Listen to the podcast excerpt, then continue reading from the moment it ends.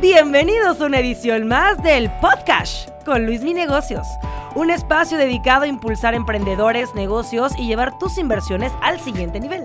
Todas las opiniones expresadas en este programa son a título personal, para fines informativos y no representan una posición oficial para la toma de decisiones. Hola a todos y bienvenidos a un episodio más de la segunda temporada de Luis Mi Negocios en este, eh, esta serie de episodios especiales donde estamos ahora sí que entrevistando a los tiburones de este programa tan emblemático que se ha vuelto en México, y que es Shark Tank México, ¿no? Donde los emprendedores van, van a conocer su idea y los, los empresarios pues van a decir si están dentro o están fuera. Entonces no me queda más que darle la más cálida bienvenida a este episodio a don Ernesto Coppel, en este caso, pues Neto. ¿Cómo estás? Eh, Así que Neto Coppel para los amigos.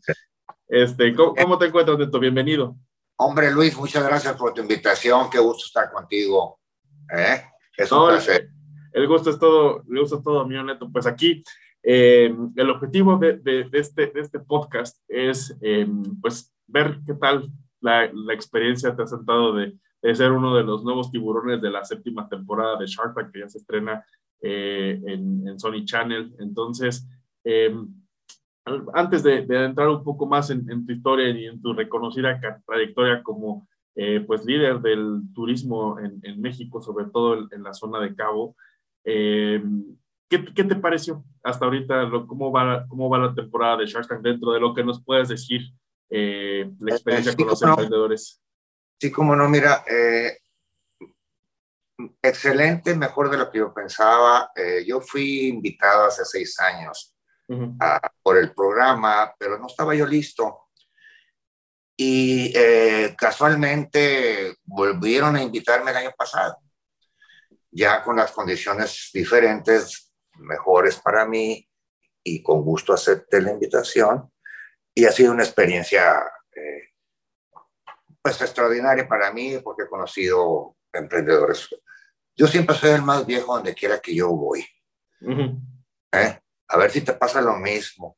Es una, es una fortuna poderlo hacer, porque quiere decir que los demás, bye bye. ¿Eh? Sí, sí, sí, sí, sí, pues eres, eres ahora sí que el de la experiencia. Mejor decirlo así. Fíjate que, que mi, mi, eh, lo que percibo yo participando en el programa, eh, además de satisfacer mi ego personal, de estar ante las cámaras y, y este, aparecer ahí porque me gusta la pisteada y, y como dice Iglesias, tú naciste para la cámara, no te hagas. se ve, se ve. Y, pues sí es cierto, ¿no? Pero fíjate que lo interesante, lo que vi yo en esto, fue la oportunidad de promover el ser empresario. Nos surgen mil millones de empresarios, pequeños, medianos, grandes, personas que emprendan, que arriesguen, que arriesguen, pero con una posibilidad de una ganancia mucho mayor que tener un solo ingreso, un sueldo. Entonces, el ser empresario necesita muchas cosas y sobre todo un entorno favorable y que se promueva y yo creo que este programa es ideal para eso, para que se den cuenta el público que está viéndolo, que sí jala, que sí, funciona, que los riesgos vale la pena correrlos, que tienes que confiar en ti, en tu equipo, que, que ya tienes que traer algo de experiencia, por supuesto, porque si llegas de nuevo y dices, oye, tengo esto que a lo mejor se vende, pues nadie le va a entrar contigo. Sin embargo, este, pues son muchos los casos en que sí, sí entramos con los emprendedores y sí los ayudamos a, a desarrollar sus plataformas o sus negocios, pero también cacareamos que el ser empresario es a todo Es, es emocionante, es redituante, te da la posibilidad de una mejor vida, mejores ingresos, Imagínate, a, viajar. Conocer. irte al, al Nazos en Míconos y que te atiendan frente a la playa en la isla de Mykonos, Grecia, y que te sirvan un king crab de este tamañote las, las patotas, así gordos, sabrosos, y que te valga lo que te cobran. Yo antes, cuando era pobre, llegaba y lo primero que veía en un menú eran los precios. ¿Eh? Porque, pues, oye, pues no traía lana. ¿no? Ahora ya nunca veo los precios. Nomás por curiosidad cuando voy a, cuando sé que me la van a dejar caer. sí, no, digo, este, me, nomás lo veo para confirmar que así va a ser, ¿verdad? y, en tus propios hoteles, ¿no? Dice, ¿dónde sí, no, bueno, los... Ahí te dan descuento. Ay, pero es realmente eso lo que a mí me atrae de, de, estar en el programa, de, la idea del programa, pues es promover el ser empresario. Eh, no es fácil ser empresario, entonces si hay algo que te puede ayudar a tener más confianza en ti mismo, en tu negocio, es un programa como estos, ¿verdad?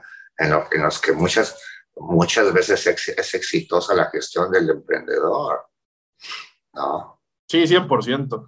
Entonces, este, oye, Neto, ¿y por qué hace seis años decías que todavía no estabas preparado para Shark Tank? Fíjate, según yo eh, traía mi tiempo muy ocupado, los, los proyectos de mi empresa, pues eh, ah todo lo que daban. Y ahora eh, ya me separé un poquito más de la... ya tengo tiempo que no, que no llevo yo mi negocio. Ok. ¿Verdad? Más vale arrear que acarrear. Prefiero que lo haga otro. Prefiero que lo haga mi primo, un primo, mi director general, que sabe que es mejor que yo, tiene este cualidad que yo no tengo. Alberto. Y que, no, estoy dispuesto yo a dedicarle el tiempo ya ahorita, padre. Ya sé, ya, sé que me ves de 27, pero ya tengo 38. Entonces ya me tengo que cuidar, ¿no? Entonces ya estoy más dedicado, digamos, a, a leer. Siempre he leído, pero ahora le dedico más tiempo a eso, a visitar gente, a correrle al calor, Mira, cuando eres de Mazatlán y naciste antes de que hubiera aire acondicionado, el día más importante de tu vida va a ser el día que llegue el aire acondicionado a tu casa, como llegó conmigo. Yo tenía 10 años y recuerdo ese día como el mejor de mi vida. Cuando llegó, llegó Ildefonso González, el mecánico de Carrier, a, instalar un aparato de ventana en, en la recámara en la que dormíamos en dos literas, cuatro hijos y mi papá y mi mamá en la cama abajo. Y hasta el perro se metía. Entonces llegó el aire acondicionado, yo tenía 10 años, y cambió nuestra vida para bien, para siempre. Sí, claro, y de, y de cuántas ciudades. Lo que es aguantar el calorcito de Mazatlán a las 2 de la mañana que se va la luz porque está lloviendo y no jale el aire acondicionado. ahí te quiero ver, papi. A ver si no vas a darte de topes. Y por eso me voy a, en verano le corro al calor, me voy a Los Ángeles, o como el caballo blanco, tirándole para el norte. Un corrido que decía que, que iba para el norte el caballo.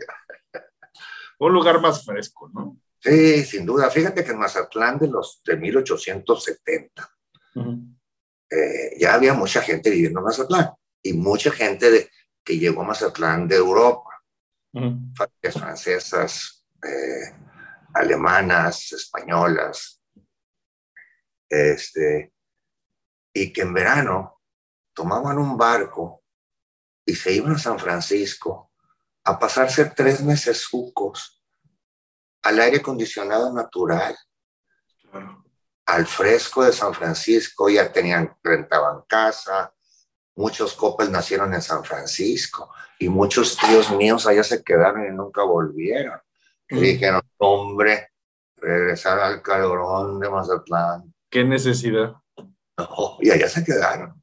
De hecho, tuve yo un tío muy exitoso, escritor, bestseller, Alfred Cotto, escribió varias novelas buenas. Fue premiado, 34, era de suspenso, 34 East, eh, The Dragon, y él, sí hizo americano, ¿no? Él nació en Estados Unidos y él nunca habló español, y menos, y, ya no quiso ir a Mazatlán porque una vez que fue a los 14 años, hubo un pleito ahí, le dieron unas trompadas y no quiso saber de Mazatlán. Dice, no, ya quédense con él. Y yo lo visité al tío cuando yo tenía ya, cuando escribí mi libro sobre la familia. Y me batió el tío. Me dice, well, no, uh, I'm pretty busy now, I'm sorry, maybe next time. Y yo estaba en un hotel en San Francisco y le colgué y le dije a mi esposa, me bateó mi tío. No, no lo conocía. Él era primo hermano de mi papá, hijo de un hermano de mi abuelo, que fueron socios mi abuelo y el, y el papá de él. Entonces me desconoció y ya iba a empezar yo a despotricar en su contra cuando suena el teléfono.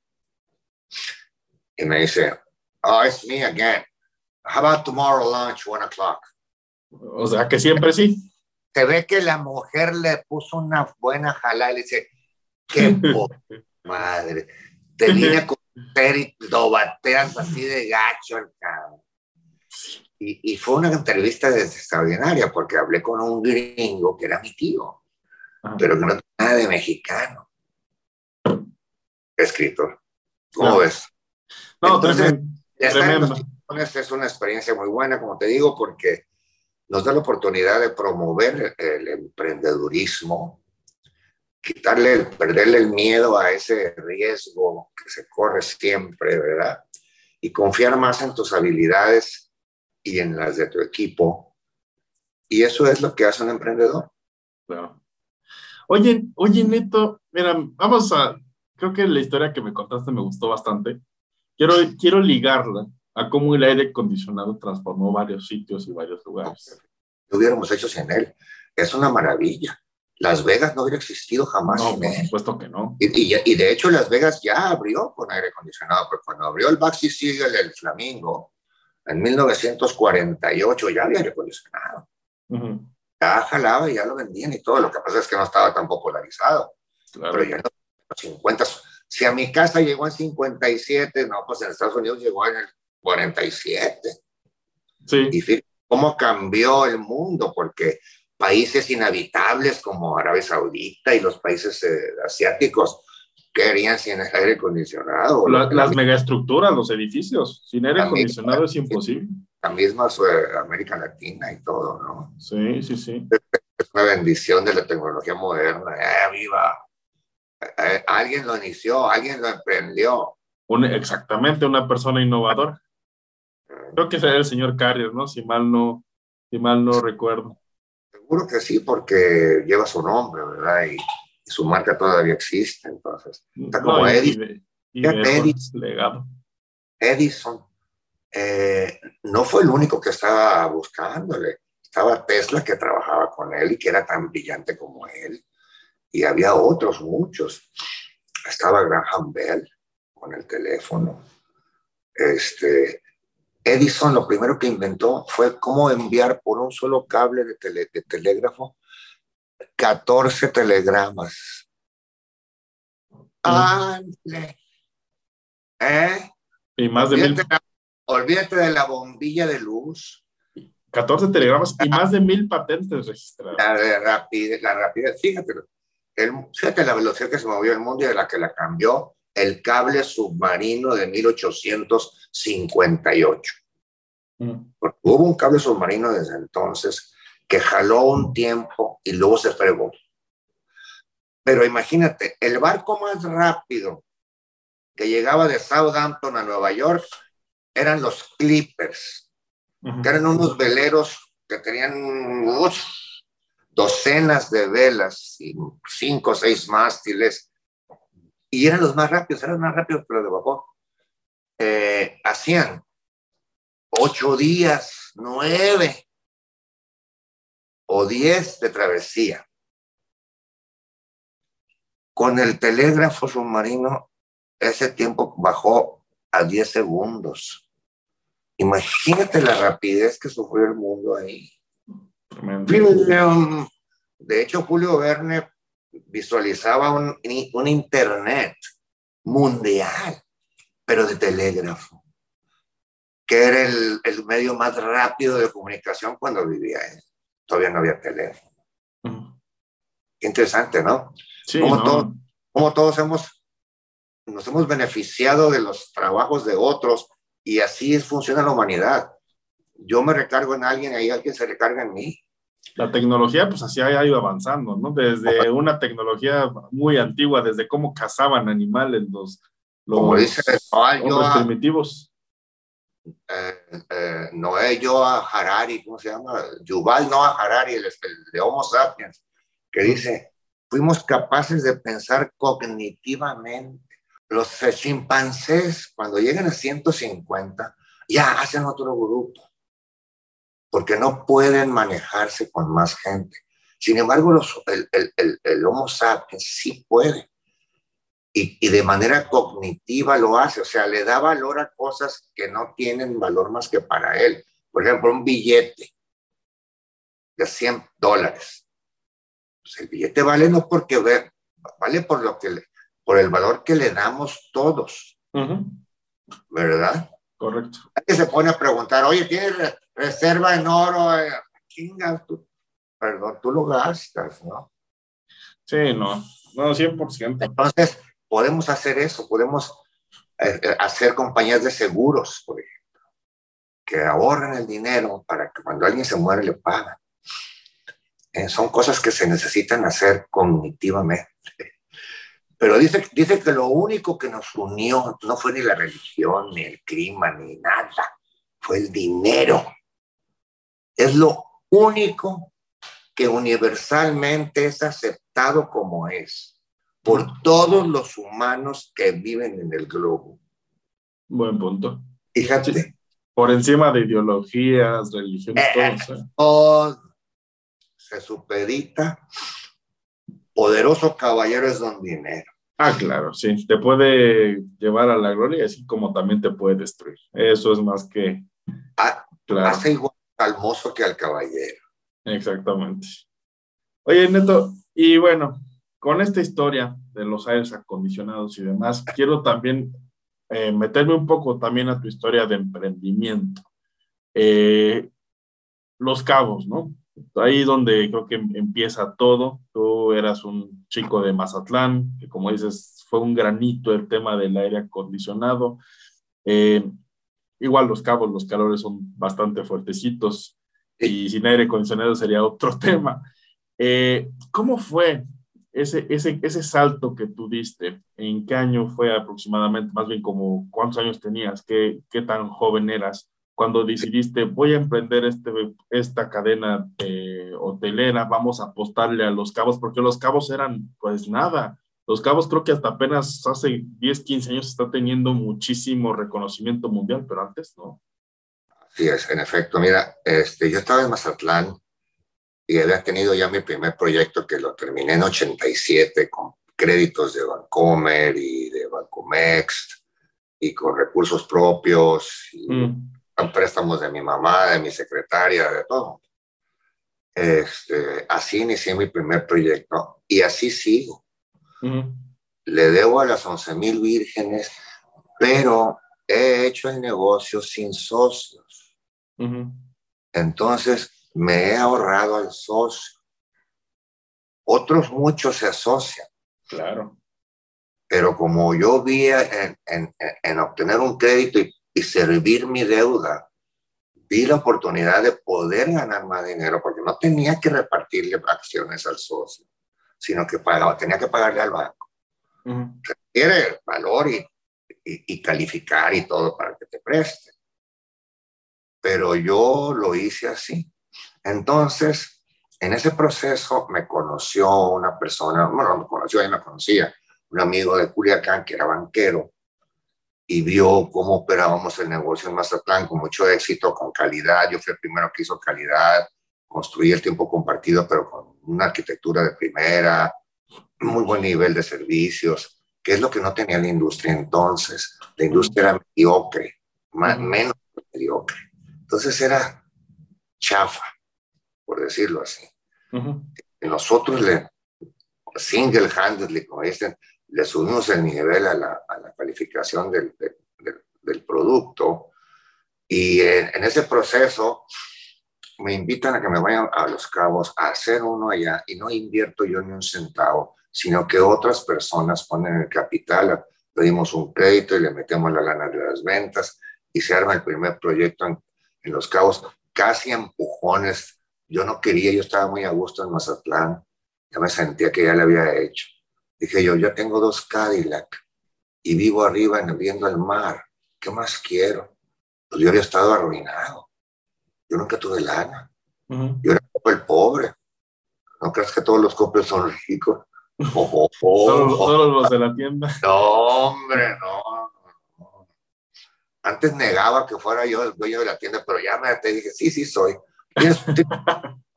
me pregunto, ¿tienes crédito con nosotros? Sí. ¿Y cómo estás en tus pagos? Eh, tú ya ponte al corriente, ándale, ponte al corriente. y yo, yo regañándolo cuando no tengo nada que ver con las tiendas. Pero me divierto mucho, ¿no? Entonces, este, me, fui, me fui a Los Cabos en, en, en 89, inmediatamente después de terminar el Pueblo Bonito Mazatlán, que fue mi primer proyecto. Llega este amigo banquero y dice, tenemos que irnos a Los Cabos. En 89 buscamos un terreno, compramos un terreno con el dinero de los inversionistas, un terreno chico, pero en la playa, en la playa del Médano, el lugar ideal. Ahí está todavía el hotel, precioso. Es el pueblo bonito de Los Cabos, que es blanco con cúpulas azules, eh, recordando una isla griega, Míconos. Tienen tres allá, ¿no? Tenemos cuatro. Cuatro. Sí, cuatro. Y uno de ellos tiene casi mil habitaciones, el Sunset. Este, entonces, ese lo hicimos, terminamos en el 91, mm. El pueblo bonito en Los Cabos, y con mucho éxito. lugar chico, 150 habitaciones, pero con muy buena ocupación, muy buenas ventas. Eh, llega el tiempo, en 97, inicio la construcción de un segundo hotel en Los Cabos que se llama Pueblo Bonito Rosé. Ahí me la venté sin lana, con muy poco dinero que tenía yo, y diciendo que ya había conseguido el crédito y que me lo había prestado el dinero un amigo mío de, Stockton, California, de nombre X. Y le avisé, le dije, voy a decir que tú me prestaste el dinero y tú di que sí, te preguntan, di que sí. Al otro día en la tarde me habla y me dice, ya me hablaron cuatro para pedirme lana. ya me embarraste, yo ni quería, casi, Le dije, te hice por tanto de la noche a la mañana, ¿qué tal? Ay, caray. Y ahí conseguí la lana, mira, como la, como la, como la fedora de Indiana Jones cuando la jala y saca y cae la piedrota. ¡Oh! Así conseguí yo el crédito en un banco que estaba en, en vías de extinción para terminar el Polonito Rosé. Ahí pude haber tronado. Si no hubiera recibido ese crédito, hubiera tenido que poner mi cara de idiota y decirles, no puedo terminar a todos los que les había vendido allá. Esos son los riesgos que corre el emprendedor. Claro, fuertísimos. Pero me ves preocupado a mí. ¿Cómo me veo? No, te ves de lo más relajado. Ya, ni trabajas ahí. este es el mejor negocio que hice en mi vida, el Pueblo Bonito Rosé. Metro por metro me dio más que ningún otro. Claro. Fue un caballito de batalla para comprar, para, para comprar reservas territoriales, tanto en Mazatlán como en Los Cabos, para poder iniciar el pueblo bonito Sunset Beach, que ahora tiene casi mil habitaciones en, en, en Los Cabos y el Emerald Bay que tiene 450 en Mazatlán, que de ahí salió el dinero. Claro. Yo no hubiera, yo no me pude dar el lujo, ningún emprendedor se puede dar el lujo de hacer un negocio mal. Mm. Si yo hubiera hecho un negocio malo, no estuvieras aquí conmigo, nunca me hubieran invitado, no lo hubiera hecho, me hubiera quemado de que no pagaba y que ya tronó y que no. ¿Eh? para que veas cómo es la vida. No, pero hay, aquí más bien el riesgo que tomaste fue tremendo, ¿no? Pero qué bueno que dio, dio frutos bastante importantes. No dejé de trabajar en, la, en, el, en, el, proceso de pedir prestado. Soy experto en pedir prestado. Mm. Híjole, de un dineral, pero no he tenido que pagarle a socios. Sí, Los unas que me por oigan- otras. Los que me oigan van a decir, uh, no se asocia. Pues es que no me ha tocado, porque fíjate lo que me ahorro. Eh, aquí prácticamente nosotros tomamos las decisiones unilateralmente, o sea, no las toma Alberto solo, nunca, siempre las consulta, no Ujú. conmigo, entre ellos. Tenemos un super equipo de trabajo. Entonces yo sé que las decisiones que se tomen se toman consensadas, no Ujú. se toman a capricho de nadie, se toman tomando en cuenta la información que tenemos disponible en ese momento. Normalmente son buenas decisiones. Entonces, pero hay cosas que tienes que correr riesgos y en este caso yo corrí el riesgo. Dije, es ahora o nunca. Claro. Y el tiempo corría, el tiempo corría, le tomé, le tomé una foto al, al- al inmueble en obra negra. Y presumo que hasta ahí llegó mi irresponsabilidad, porque eso, hasta ahí llegué con mi lana. Todo lo demás lo estaba yo esperando del crédito que me cayó. Y en el Inter le pedía prestado a uno y a otro y a otro y a otro, a unos intereses criminales, pero no había más dinero más caro que el que no hay. Claro. Y, y, y que se dieron, ¿no? Los créditos al final. Perdió todo al final y Sí. cayó. ¿A quién le rezaste o qué? Ah, ah, ah, ah, a San Ernesto. Yo creo. Yo creo Oye. que por, por ahí estuvo. Audentes fortuna juvat o audaces fortuna juvat. En, en latín eso quiere decir la fortuna favorece a los audaces, Ah, claro. a los atrevidos. Porque si no, ¿a quién va, a quién va a favorecer? ¿Al que queda quieto con sus dos piecitos juntos y no avanza? ¿O al que da el primer paso?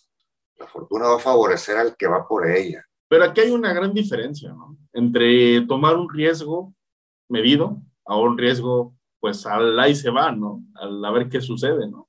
No, claro, man. Oye, yo supe hacerla, supe contar mi historia y me- el banco me creyó. Y le pagué hasta el último quinto. A pesar de que el banco es- este, cerró. O sea, a los meses de que nos otorgó el crédito, el banco lo absorbió otro banco y... ¿Mm? O sea, Sí. suerte tuve, ¿no? Bueno, suerte y preparación también, porque Y digo, el banco también te pide números. Hay que tener inteligencia, carácter y valor para poder ser un buen empresario. Inteligencia, carácter. Inteligencia, Vale. carácter y valor. No te puede faltar ninguna de esas tres. La inteligencia, obviamente, pues para ver, darte cuenta de cómo está el mundo alrededor. El carácter para no moverte de tus decisiones. Ujú. Mi vieja cambia de opinión cada, cada cinco minutos y, y yo no. Y me, me molesta que, que ella sí lo hace y nomás está complicando las cosas, cambiando de opinión así. Yo no cambio de opinión a menos que me lo cambie ella, que siempre me la cambia. Siempre me la cambia. Pero ya me acostumbré a eso y tiene otras cosas muy buenas que por eso estoy con ella. Claro. ¿El valor? Tiene un departamento en Ah. Coronado. Ah, pues ahí está. ya, ya se enteró todo el mundo, ¿eh? no es secreto eso. Eso no lo puede pasar por alto. Fue, un- fue una parte de la dote. Entonces dije yo, "Ah, ah, bueno, bueno, voy a pensarlo. Oye, y como quien dice por ahí, ¿qué te da valor? Porque dices inteligencia, determinación y valor. Mira, al principio, al principio fue el deseo imperioso de salir del, De abajo. de abajo. man. Ese, ese, ese- esas ganas de, de ya no sentirme como me sentí muchas veces dado, que ya no iba a poder yo hacer nada más con mi vida. Yo apenas tenía 28 años, Ujú. 29. Hijo, decía yo, ya tengo mis hijas nacidas y había un anuncio, había un comercial en televisión. Yo veía una televisión Emerson, que se veían los monos así, Ujú. lilas, verdes y azules, porque era disque color, pero, pero no era color. Entonces, eh, había, un, había un, comercial que decía, era una niña corriendo con un papalote en un campo verde, con un vestidito azul. La gente del mañana ya llegó y ahorra para ellos en Vancomer. Y decía yo, ¿cuándo pues voy a poder ahorrar yo en Vancomer para que mis hijas tengan un papalotito así? Yo me daba por perdido entonces. ¿eh? Yo dije, jamás. Debía 14 meses de renta. ¿Cuál, don Ramón? Le debía al Nacho Zuna, el de la esquina, 700 pesos. Y no tenía el valor de ir yo a pedir prestado, a pedir fiado. Mandaba a Leti, le decía, llévate la gorda, o sea, la niña, y pellizca los talones cuando llegues. Lo que llore. Dile, ay, Nacho, un litro de leche. Qué poca, man. Y yo en la casa toda mal, esperando que llegara para que me hiciera desayunar. Fui de lo peor, maestro. Oye, Neto, pero a ver, ¿cómo diste ese, ese paso? O sea, de nada, de nada, de nada. Empecé a vender tiempo compartido, me descubrí el tiempo compartido. O sea, eras un gángster de las ventas. Era un, sí, conocí a este, a este americano de Oklahoma, City, Oki from Skokie, en, una, en un nightclub. Y nos hicimos amigos y me invitó a ver dónde trabajaba. Trabajaba en un edificio de condominios, el, el lugar, la construcción más bonita en la playa de Mazatlán, sin duda con más calidad. Era una familia de El Paso, Texas, que había construido Ciudad Juárez, El Paso. Y no lo dudé y yo me fui a trabajar de vendedor de tiempo compartido. Y lo que cayera de tiempo completo había las dos modalidades en una torre de condominios que se llamó La Palapa al principio, luego le cambiaron de nombre. La Palapa fue un nombre que se usó en los 70 como marca hotelera. No pegó mucho. Entonces me doy cuenta que me gusta, que lo hago bien. Me puse de sombra de los tres vendedores que había hasta, hasta ahorita, puros americanos, me aprendí pitch, me aprendí todo lo que tenía que decir, me aprendí la, rutina y empecé a vender. Y luego me cayeron ventas completas. Como estabas en Flor Duty en la oficina y cubías tiempo, te caía alguien y quería un condominio completo, pues era tu cliente.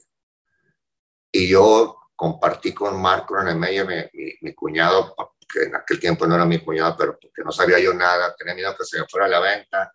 Iba a ser una comisión como de 10 mil dólares o 15 mil dólares la comisión, porque costaba como 450 mil, no sé cuánto costaba el, el, departamento, estamos hablando de 1978. Estaba de moda Saturday Night Fever.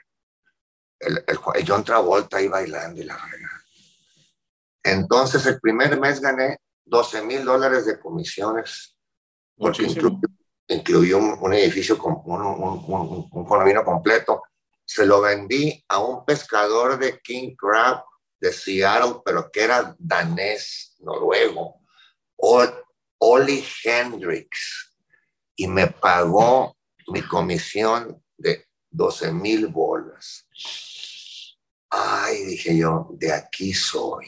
Claro. No, pues sí. Fíjate cómo rompiendo el hielo y dando el salto te ayuda a providencia, como decía el Goethe. Dice, el atrevimiento tiene genio, poder y magia propios. Si vas a hacer algo, hazlo hoy. Anímate. Buenísimo. Sí, pues es que, es que es que sí, o sea, toda la razón. Fue lo que pasó. y de ahí, y de ahí y de ahí fue, ¿y cuál, ¿y cuál fue el salto de tiempos compartidos, tiempos completos a mi propio desarrollo? Ah, eh, con los años, no con los años. con los años, con los años, yo nunca quité, nunca quité, la mira, siempre tuve la mira en el futuro, sabía yo de lo que era capaz mi equipo de, de, poder vender, sabía que era una cuestión de números, yo sabía que era que mientras más prospectos pudiera yo invitar para que asistieran a mis presentaciones de ventas, más ventas iba yo a tener. Y eso también lo saben mis competidores. Entonces era una guerra por los lugares de opiseo o de contacto eh, que se ha llegado a, encarecer de una manera espantosa. Están como las que venden tlacoyos en Tres Marías. Mira, yo hace como 30, 40 años fui a Tres Marías y había tres tlacoyeras. Ahora hay como 10 mil. Y todos hacen lo mismo, o venden conejo, o venden trucha. O sea, se matan a ellos mismos. No hay todos. Pero cuando yo empecé sí había. Entonces yo tuve suerte porque empecé en una industria que era nueva. Y cuando me di cuenta pues que era cuestión de números, una cosa trajo a la otra y vi la oportunidad en el 94 de comprar territorios en Mazatlán y en Los Cabos muy baratos. Claro. Porque yo llegué a pensar, una vez que analicé la situación, yo tenía entonces unos 42 años. Yo me vine para acá en el 94, que eran 40 y... ¿Qué? 47, 57, 77, 87. Como 47 años tenía yo cuando me vine a Los Cabos, ya estaba grande. Cuando hice mi primer hotel, yo tenía 39. Cuando lo abrí al público, mayo del 87, yo tenía 39 años. Tardío, pero más vale tarde que nunca. Me dicen rico nuevo, pero es lo rico lo que cuenta. No, no, y, tiene, tiene mucha... No, se supone que es un chiste.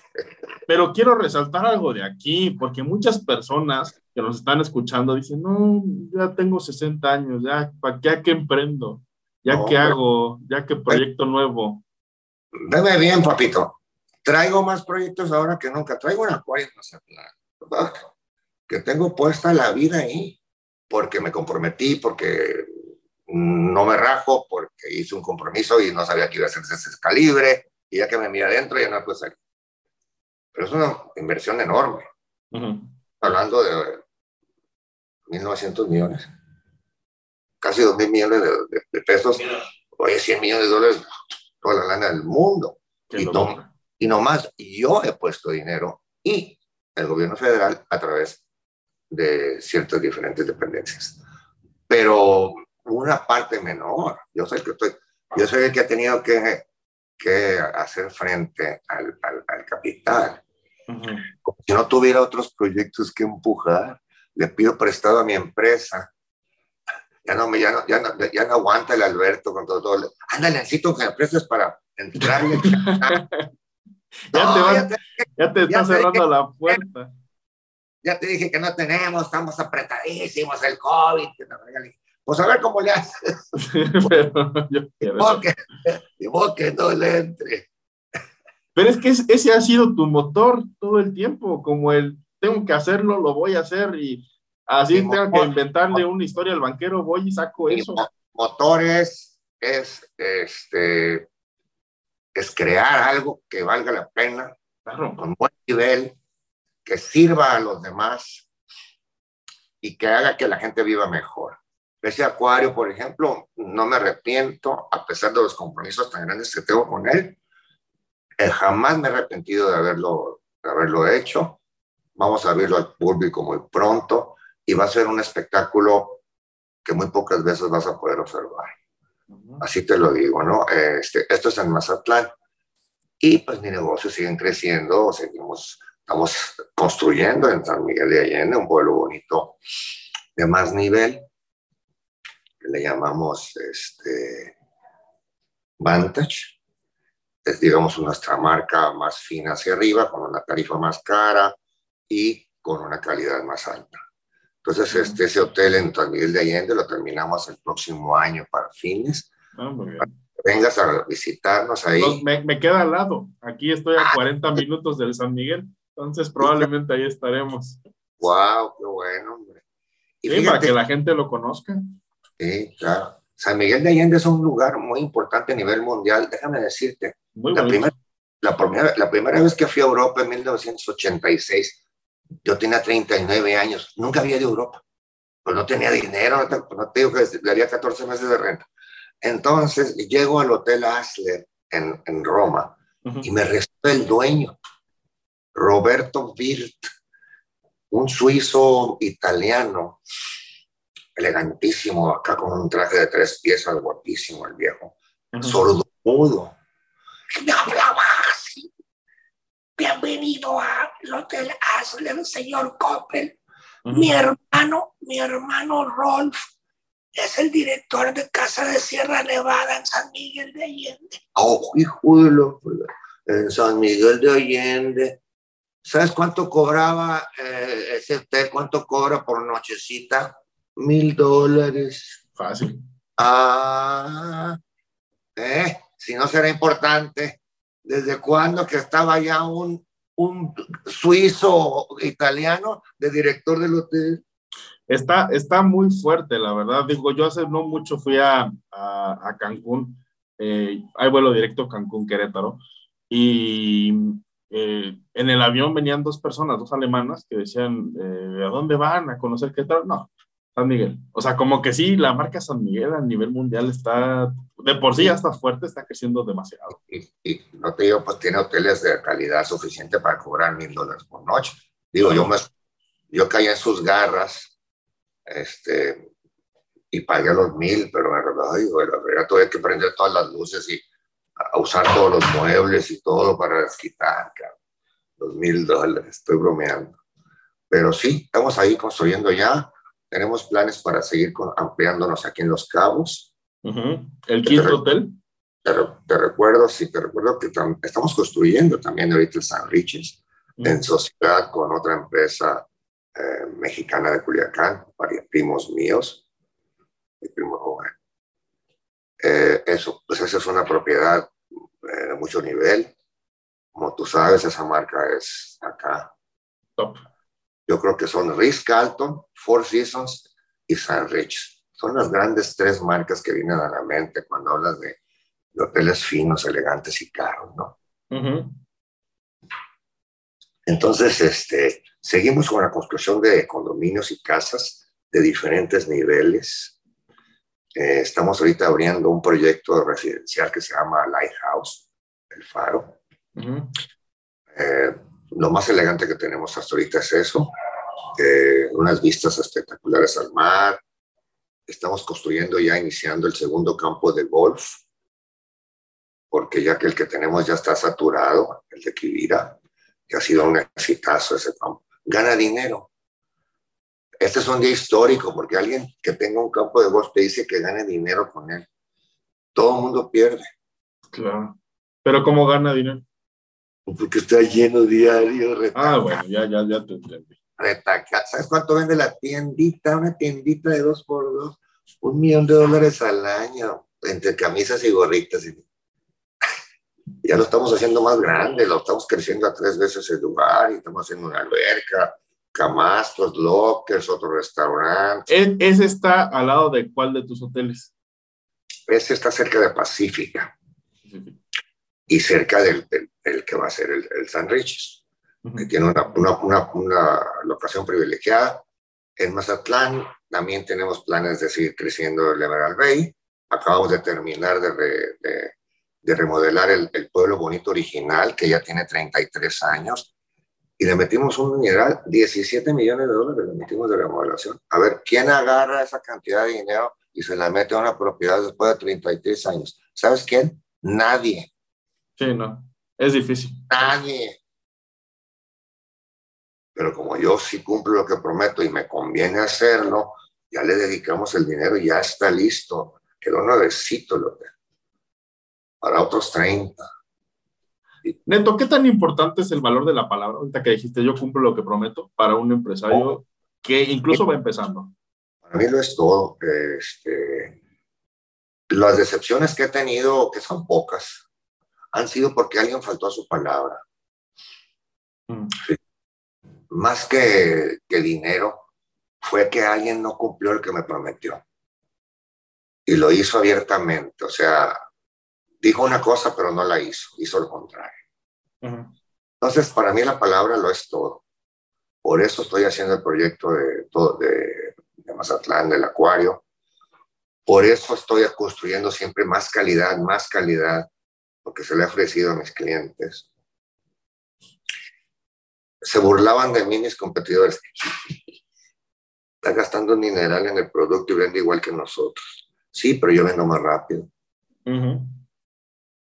Padre. Tengo muy buenos volúmenes de ventas y deja que tenga yo más, eh, que esté en Cancún, ah, porque también vamos a ir a Cancún. Tenemos un terreno ya, que estamos haciendo un proyecto arquitectónico. Eh, ahí si no tenemos lana para irnos para allá. Estamos buscando un socio. Estamos en el proceso de, estamos barajeando varias opciones, pero de que nos vamos, nos vamos. Ya tenemos un terreno en Punta Maroma eh, muy lindo. Bien sargazo, fíjate. Sí. Que es un problemón no tiene sargazo, muy poco. Tenemos sargazo en nuestra playa en Emerald Bay en Mazatlán. Tengo que tener una maquinita que limpia, ¿verdad? Ya está, para Mazatlán fue para que no huela a rayos el sargazo podrido. Entonces, imagínate, eso es nada más frente a mi hotelito en Mazatlán. Imagínate toda la costa de la península. Ah, es una fortuna. Qué cosa, ¿no? No, y el, el problemón, pues. Sí, un problemón y una fortuna para los hoteles quitarlo. El destino, sí. Está tremendo.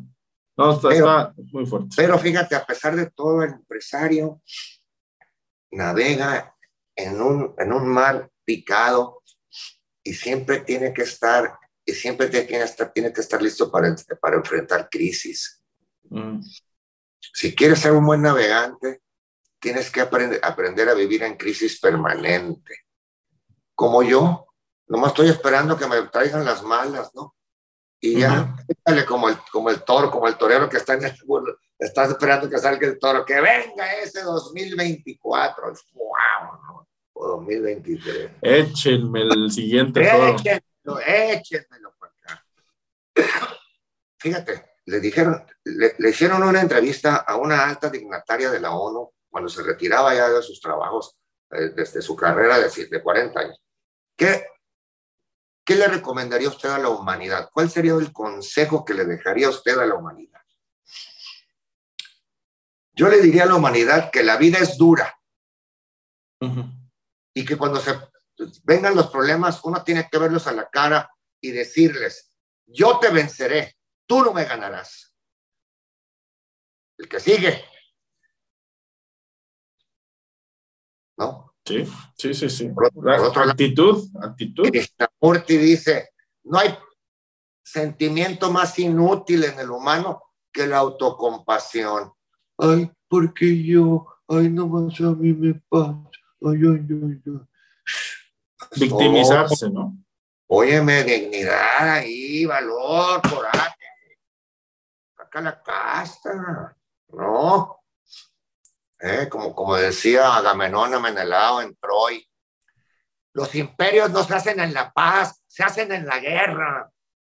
Oh, Quiere decir, no pain, no gain. Tiempo difícil, tiempo de oportunidad también. 100%. yo construí el edificio con el que gané mi primer millón de dólares cuando estaba a 150 por uno el peso. Estaba 75 en el banco y yo lo cambiaba a 150, tengo que confesar. Lo hicieron miles de mexicanos. Había miles de casas de cambio en la frontera. Porque el gobierno terco en ponerle un valor fijo al dólar y, realmente valía menos. Entonces, entonces, o sea, valía más pesos. Entonces fue a no, ellos te pagaban 75, tú lo cambiabas, ahora te daban 150 por él. Y así pude lograr yo hacer en este tiempo de crisis para el mundo, yo pude lograr hacer mi primer edificio en, 1970, en 1983. Y ya en 84 ya tuve mi primer millón de dólares en el banco y luego, luego cayó otro. Pero también le di un millón a mi socio, Mark, y otro después. Y otro millón a los dos socios eh, eh, mormones y otro después. O sea, yo les generé a ellos, ese edificio nos dejó 10 millones de dólares a, los, que invertimos, de los cuales 6 fueron para nosotros cuatro fueron para ellos y con esos, o, cuatro fueron para nosotros, tres para ellos, lo que, lo que haya sido. Y eso nos sirvió para iniciar la construcción de Pueblo Bonito Mazatlán y poder independizarnos de estar dependiendo de, de alguien más para tener inventario. ¿Eh? Oye, Neto, ¿y qué, qué, dices tú de la, de la frase que dicen? El, el primer millón de dólares es complicado obtenerlo, el segundo es inevitable. Mira, no sé, pero por decirte algo, en mayo de 84 ya logré poner yo un, saldo de un millón de dólares en mi cuenta en el banco en Utah, porque allá teníamos nuestro banco. Íbamos a Salt Lake City a hacer el banco y pues ahí estaban las oficinas de la empresa. Tuvieron confianza en mí ciega estos señores, me, me, la gané yo. Yo era el representante legal de la empresa de ellos en México. Yo tenía que lidiar con todas las broncas que llegaban. Y I went out of it smelling like a rose, como dicen los gringos. ¿Eh? Salió oliendo a rosas. ¿Por qué? Porque no soy rata, porque soy una honrado y, y honesto y trabajador. Valiente. Y hasta, y hasta te, yo, yo, creo que más de uno sí te ha tachado de loco, ¿eh? De... Ah, oh, oh, claro que sí. Hay una canción de Javier Solís y me le cantaba, si me llaman el loco. sí, claro, cuando, tomas esos riesgos, sí, está loco este, está loco. Tiene que estar loco ese cabrón porque no pensó. Pero es que sí piensas, pero corres un poquito más de riesgos que los otros. fíjate, fíjate lo que te voy a platicar. Estábamos en una junta de consejo en mi empresa, tengo consejeros de muy buen nivel, que son profesionales. tengo, tengo, un consejo como, como Dios manda. Eh, he sido premiado por Nacional Financiera por estar listo para salir a bolsa, estoy limpio, pues. No tengo ninguna contingencia de nada. Entonces, este, les dije, oigan, les comunico que voy a sacar una serie con Metro Goldwyn Mayer sobre mí, yo como, yo como estelar. ¿Cómo vas a arriesgarte? Te vas a poner en riesgo a la empresa. No se preocupen por mí. Ustedes no les va a pasar nada. Y a mí tampoco. Dejen que pase. Pues no voló eso. Porque se vino, hicimos el primer, el primer piloto, ¿eh, padre? y él me, pagó a la Metro Goldwyn Mayer en Los Ángeles, vino Carla González, la, la productora de Luis Miguel, y hicimos el, el demo y la chingada, ya listo. Puta, la pandemia, pum, cabrón, no pasó nada. Valió madres. Dije yo, ya, valió madres. Entonces, viene la invitación de Shark Y dije yo, yo sabía que, que me tenía que hacer justicia a la vida. Por algún lado me iba a llegar. Y mira, ahora me llevo, ah, y les dije a los, a los consejeros, miren, hay una gran diferencia entre ustedes que están ahí de lado de la mesa y yo.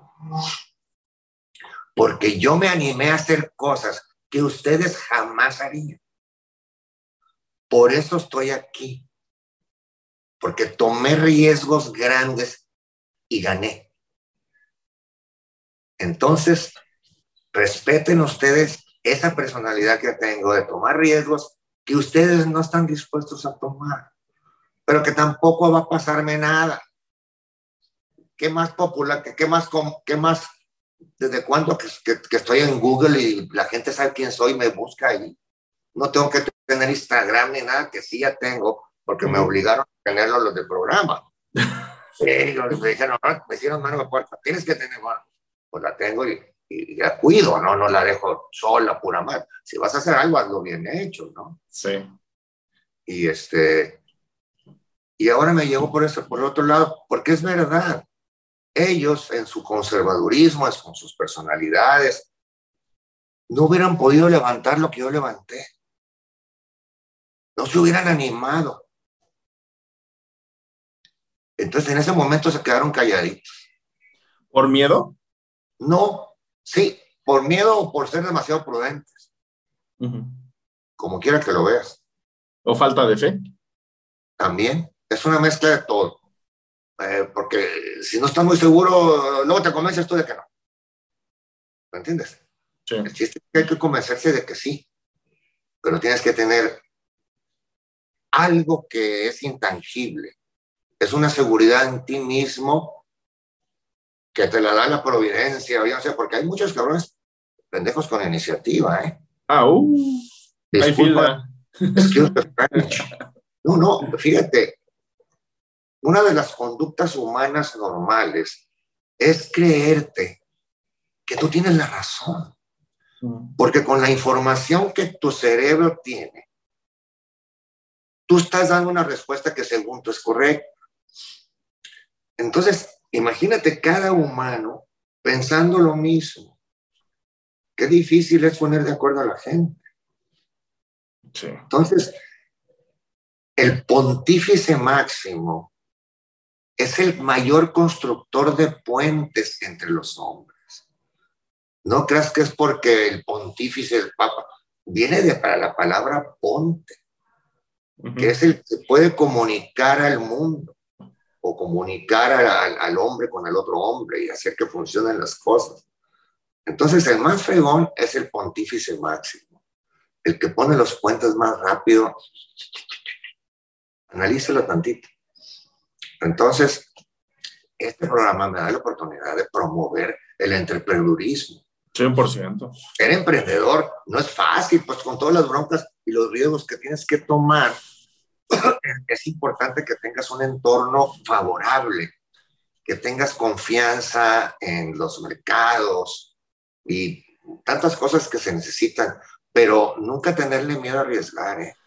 Y yo, yo, creo, que, que esa, esa es una de las cualidades que tú buscas en un emprendedor que apoyas, ¿no?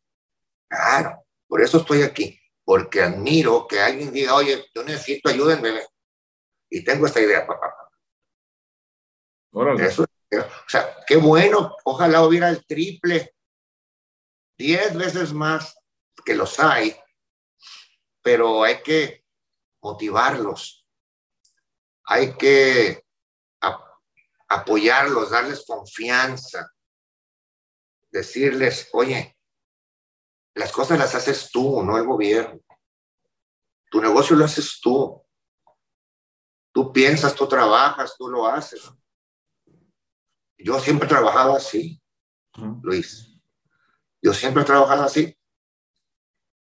Sí y no. En un principio, para yo salir y flotar, sí me fijé nada más para dentro de mi negocio. Pero en cuanto ya tuve yo confort, volteé para afuera en el entorno. ¿Qué había a mi alrededor? Calles, drenajes, jardines, seguridad, eh, graffiti, todo. Y en todo me he metido. 175 anuncios espectaculares ilegales. Los tumbé yo con mi determinación, haciéndole mano de puerco al alcalde de Los Cabos en aquel tiempo que no quería, no se animaba estaba ya el, el, corredor San José de Cabo San Lucas con 175 anuncios espectaculares. Ya no vaya a ser más. Horrible. ¿Sabes cuántos hay ahorita? Ni uno. Es que si odiamos. Eh, yo papá. siempre he dicho que la gente paga por ah, no ver publicidad. Y además, ah, pues es la, es la belleza de los cabos, ¿no? El, la naturaleza, ah, la mezcla del desierto. Hubiera, hubiera 300 ahorita. Oh, qué bueno. Y eso eh, también enforzó, a, valga el barbarismo, que otros reglamentos de anuncios se, se, se, lleven a cabo. No cualquier anuncio, tú no puedes poner un anuncio como te dé tu gana. Hay modelos y tiene que ser de madera y tiene que ser así, no puede ser de ventana, no puede ser de así, tiene que estar pegado a la pared, no puede ser de bandera. O sea, hay muchos, hay muchos este, controles que, si no hubiera sido por mi participación, te digo yo, porque nadie más se animó. Nadie, ni uno. Ni un empresario. Yo tengo 35 años peleando contra el grafiti en Mazatlán y en Los Cabos, limpiando las partes más favorecidas por el turismo. Nadie me ha dado las gracias. Nadie se ha dado cuenta. Nadie se ha ofrecido a ayudar. Cero. y tengo un vehículo dedicado para, cada, para eso en cada, en cada lugar, en eso, eso debería de ser chamba de un gobierno. Sí, pero no lo es. No, me queda claro que no. Mira, para ser los, los, los inteligentes somos empresarios, porque nos damos cuenta cómo está el PEX. Ahí está la lana. Olvídate. Si quieres, si quieres ser político para enriquecerte, bueno. Pero no hay dinero ahí.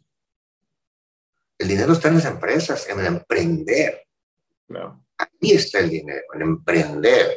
La riqueza del pobre es su trabajo, su salario bien remunerado, digno, que le permita hacerse clase media. Imagínate la fortaleza que podemos tener. Nos urgen empresarios. ¿Cómo decirle al mundo? Así, diciéndoles, anímense, comprométanse, tengan confianza en sí mismos, midan sus fuerzas, no se queden cortos, arriesguen, vale la pena. Super mensaje. Si yo tuviera que resumir el podcast es en lo que acabas de decir. O sea, arriesguen, anímense, y vale la pena. Neto, para, para cerrar el podcast, te quiero hacer esta pregunta. Eh, ¿Qué le dirías tú a ese neto que tenía 18 años? Con la intención de cualquier joven que esté escuchando esto, se anime. O sea, ¿qué, ¿qué, consejo le darías al neto de 18 años, remontándonos al yo le diría, mira, no te decepciones pica piedra. No te va a gustar lo primero que encuentres. Espérate, prepárate. Vas a encontrar algo que te guste más y entonces la vida misma te lo va a decir. ¿Eh? Prepárate. Si tienes oportunidad de estudiar, termina tus estudios, claro. Eh, una manera de arruinar tu vida es no estudiando nada y no aprendiendo nada. Pero una manera de ayudarte en tu vida es teniendo conocimiento. El conocimiento te hace fuerte, te hace poderoso.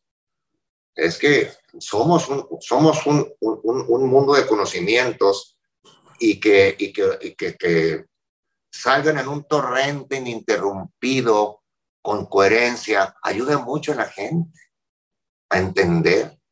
Se necesitan muchas personas así. Sin duda. Entonces no se desanimen esos de 18, sigan estudiando, si están trabajando, denle el alma a su trabajo, siempre alerta, siempre con la antena afuera, optimistas, confíen en sí mismos, tomen riesgos. Me encantó. Neto, pues muchas gracias por, por tu aportación aquí en el podcast. Creo que fue eh, más de una hora en la que platicamos que hay una enseñanza muy fuerte, sobre todo para las nuevas generaciones, de esa cultura de tomar ese riesgo, de creer más en ti que en lo que diga la gente, que me queda claro que a ti el que dirán, ahora sí como el viento a Juárez, eh, y, y, qué bueno, la verdad es que aplaudo esto, qué padre que también estás apoyando a muchos emprendedores ahora en la séptima temporada de, un programa que realmente tiene un impacto esencial fuertísimo, como es el tema de, de, Shark Tank, y pues qué, qué, qué, qué, padre, ¿no? Si quieras agregar algo, algo más, Neto. No, solamente Luis, este, agradecerte mucho el tiempo, eh, muy amena la plática, gracias por invitar. Eh, y pues no te pierdas el arranque el día primero a las nueve y media. No, ¿Eh? estamos ya con, con nuestras palomitas, ya sentados esperando ansiosamente pero espero no decepcionarte. No, ¿cómo? ¿cómo? ¿Cómo? Al contrario, al contrario, creo que todos en algún punto de la vida aspiramos quizás estar en esa silla para apoyar emprendedores como ustedes lo hacen y, muy pues, bueno. qué, qué, labor tan noble. No te la pierdas, está muy bueno. Gracias, Luis. Gracias, Neto.